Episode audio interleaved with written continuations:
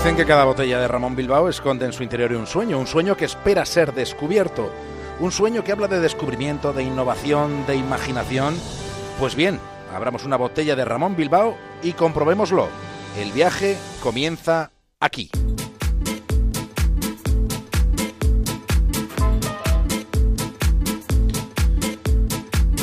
El viaje que les proponemos a esta hora, desde la estación de radio que tenemos dentro de un faro asomado al Cantábrico, lo comenzamos aquí. Lo siguiente en la brújula es una conexión con Punta Norte, con Javier Cancho, y en el capítulo de hoy, las Amazonas de los libros.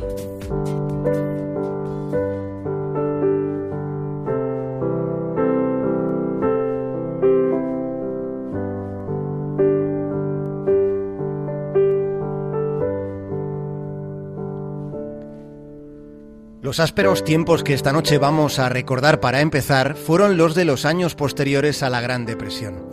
Lo que les vamos a contar ocurrió después de que el presidente Roosevelt promulgara el New Deal. Ya saben, el New Deal fueron medidas económicas intervencionistas para tratar de, contener las hemorragias que estaba dejando el catacrof financiero del 29.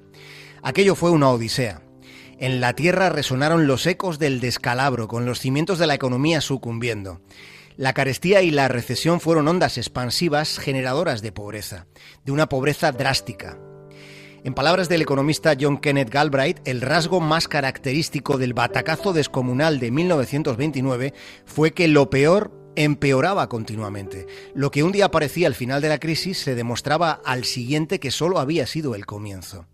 Lo peor siempre estaba por llegar. Y con ese horizonte retráctil, no había ni un solo paisaje de esperanza.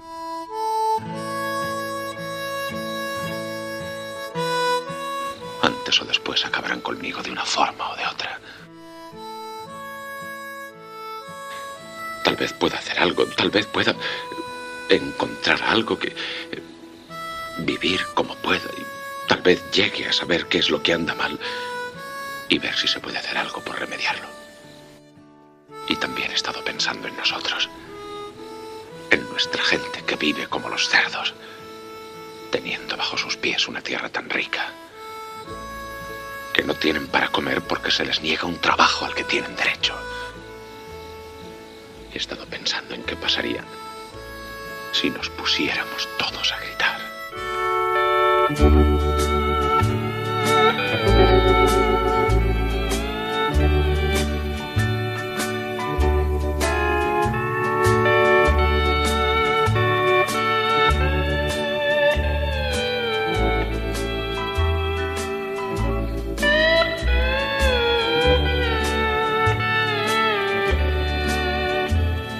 Era una situación desesperada. Franklin Delano Roosevelt ocupó la presidencia estadounidense en 1933 y lo primero que hizo fue impulsar el New Deal, caracterizado principalmente por la intervención estatal en la economía. Entre las medidas que contemplaban el plan estaban el proteccionismo arancelario, considerables inyecciones económicas a los bancos, el impulso de la producción industrial o la construcción de obra pública. Entre los proyectos que tuvieron recorrido, hubo uno en concreto que nos parece especialmente emocionante y lustroso esta noche. Fue el de la Brigada de Bibliotecarias a Caballo al este de Kentucky. En aquel tiempo, el este de Kentucky era una comarca montañosa muy aislada, cuyos habitantes habían sentido con especial virulencia el aliento gélido de la crisis, de la Gran Depresión. Y de lo que se trataba era de, de llevar libros a zonas remotas y marginadas. Al principio hubo unos cuantos descreídos. Hubo chismes, reproches. Se consideró que eso de llevar libros a caballo y gratis era muy de locos. Los cuerdos de atar que cuestionaron la idea tuvieron poca imaginación, la verdad, porque los hechos así lo demuestran. El reto consistía en dar alimento a la mente de miles de personas que vivían en una pobreza hirsuta, soportando además las consecuencias del aislamiento. Se trataba de, de llegar a personas sin libros, ni empleo, ni escuelas, ni medicinas. Aquellos eran parajes a donde no llegaban los periódicos, ni el teléfono, ni la radio. Allí no había hábitos de lectura, no había nada. Y sin embargo la demanda de libros y revistas enseguida superó las expectativas. Lo que parecía un plan quijotesco se convirtió en todo un acontecimiento.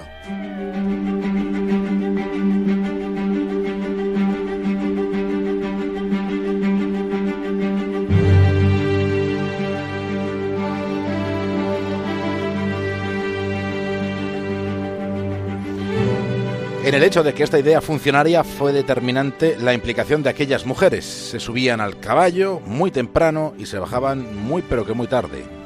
Y lo hacían por 28 dólares al mes de los de la época. Recorrían 80 millas a caballo por enclaves muy escarpados. Su compromiso se enfrentaba a quienes cuestionaban la idea desde fuera, pero también a la testaruda ignorancia de algunos lugareños. Porque hubo familias que se quejaron porque los nuevos hábitos de lectura de su hijo le suponían a la familia mayor gasto en aceite para las lámparas. Las hubo que increpaban a las amazonas porque sus hijos solo querían leer y descuidaban los trabajos diarios. Esta noche nos estamos acordando de mujeres que tuvieron un comportamiento que debería considerarse heroico. Era la década de los años 30 del siglo pasado y aquella conquista del este de Kentucky, conquista con libros, duró ocho años. En 1943 este programa perdió la financiación, le fue retirado el dinero. Ellas se bajaron de sus caballos con la sensación de que habían participado en una aventura única y buena. El día a día de sus travesías, cuando llegaba la noche, les dejaba la convicción de que las palabras, las revistas, los libros lograban lo que podríamos llamar milagros cívicos, ayudaban a expandir la civilización.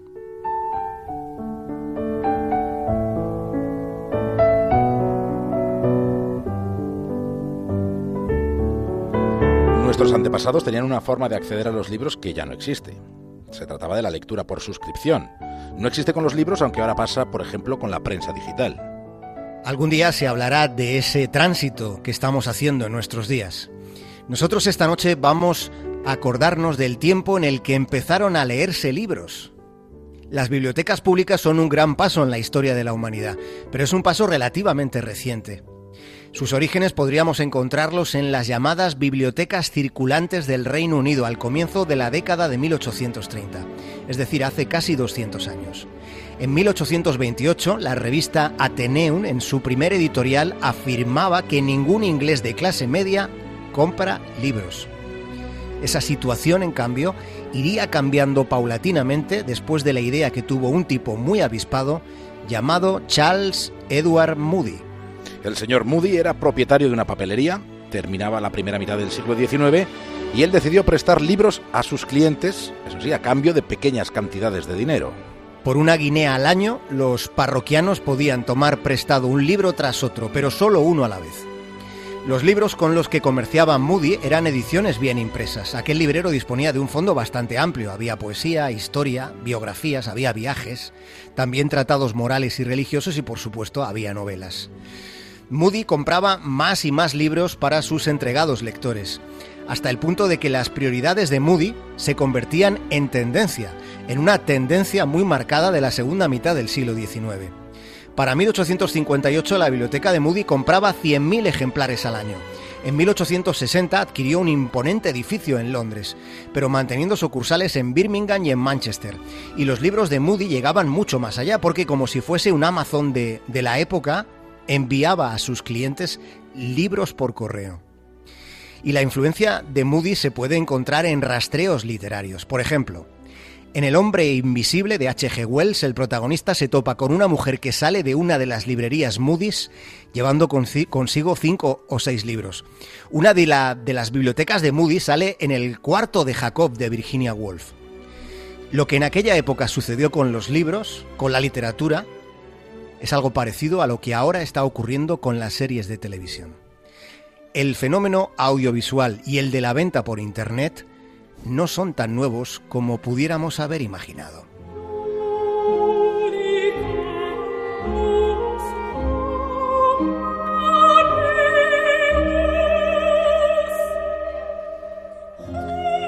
Imaginen una vieja fábrica de ladrillos, un lugar abandonado durante 20 años y convertido ahora en una biblioteca alejada del ruido urbano. Ese lugar existe, está en el valle de Inrahor, al sur de Ankara.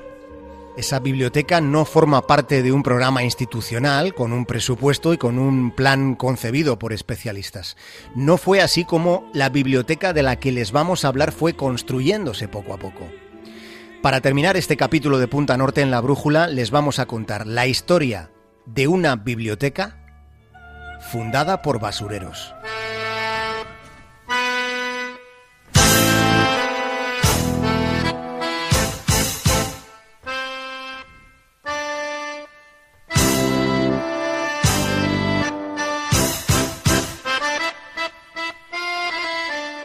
Los primeros ejemplares fueron libros rescatados de la basura, ejemplares despreciados por unos que terminaron resultando muy valiosos para otros.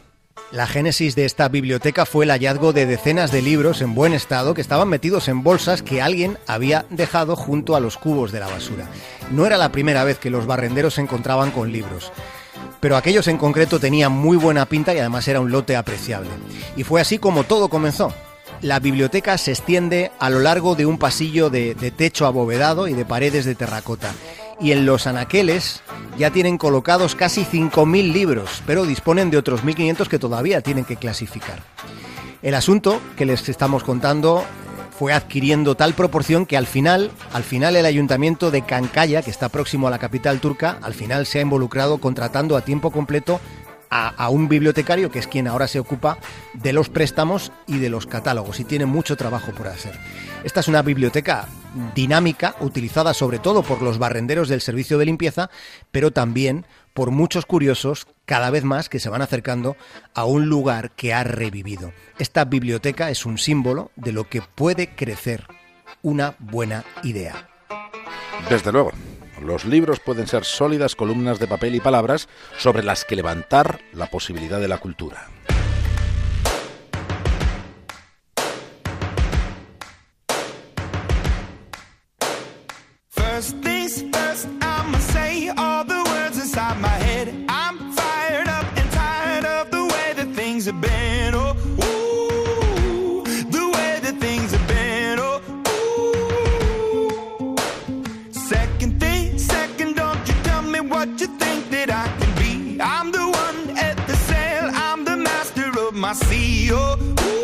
Javier Cancho, hasta el lunes. Un abrazo, buen fin de semana. I was broken from a young age, taking my soak into the masses, writing my poems for the few that look at me, took to me, shook at me, feeling me, singing from heartache, from the pain, taking my message from the veins, speaking my lesson from the brain, seeing the beauty through the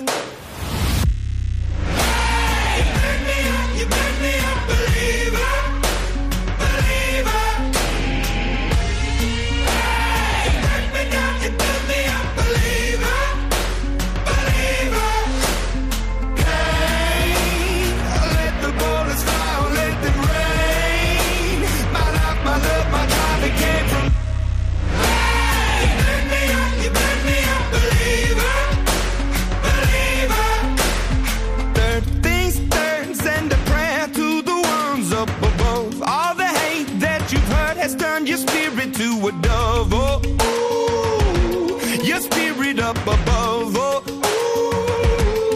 ooh. I was choking in the crowd, building my rain up in the cloud, falling like ashes to the ground. Hoping my feelings they would drown, but they never did. Ever lived, ebbing and flowing, inhibited, limited till it broke open and rained down. It rained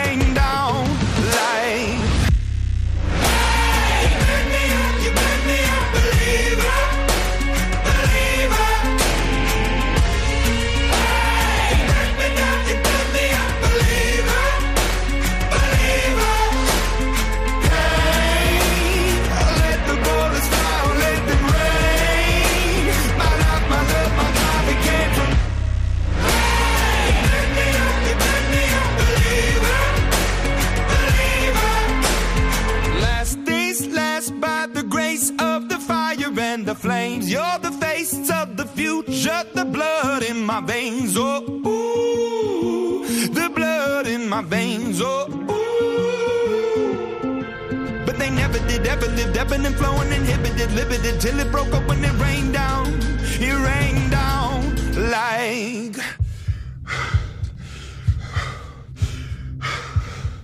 I want to stop.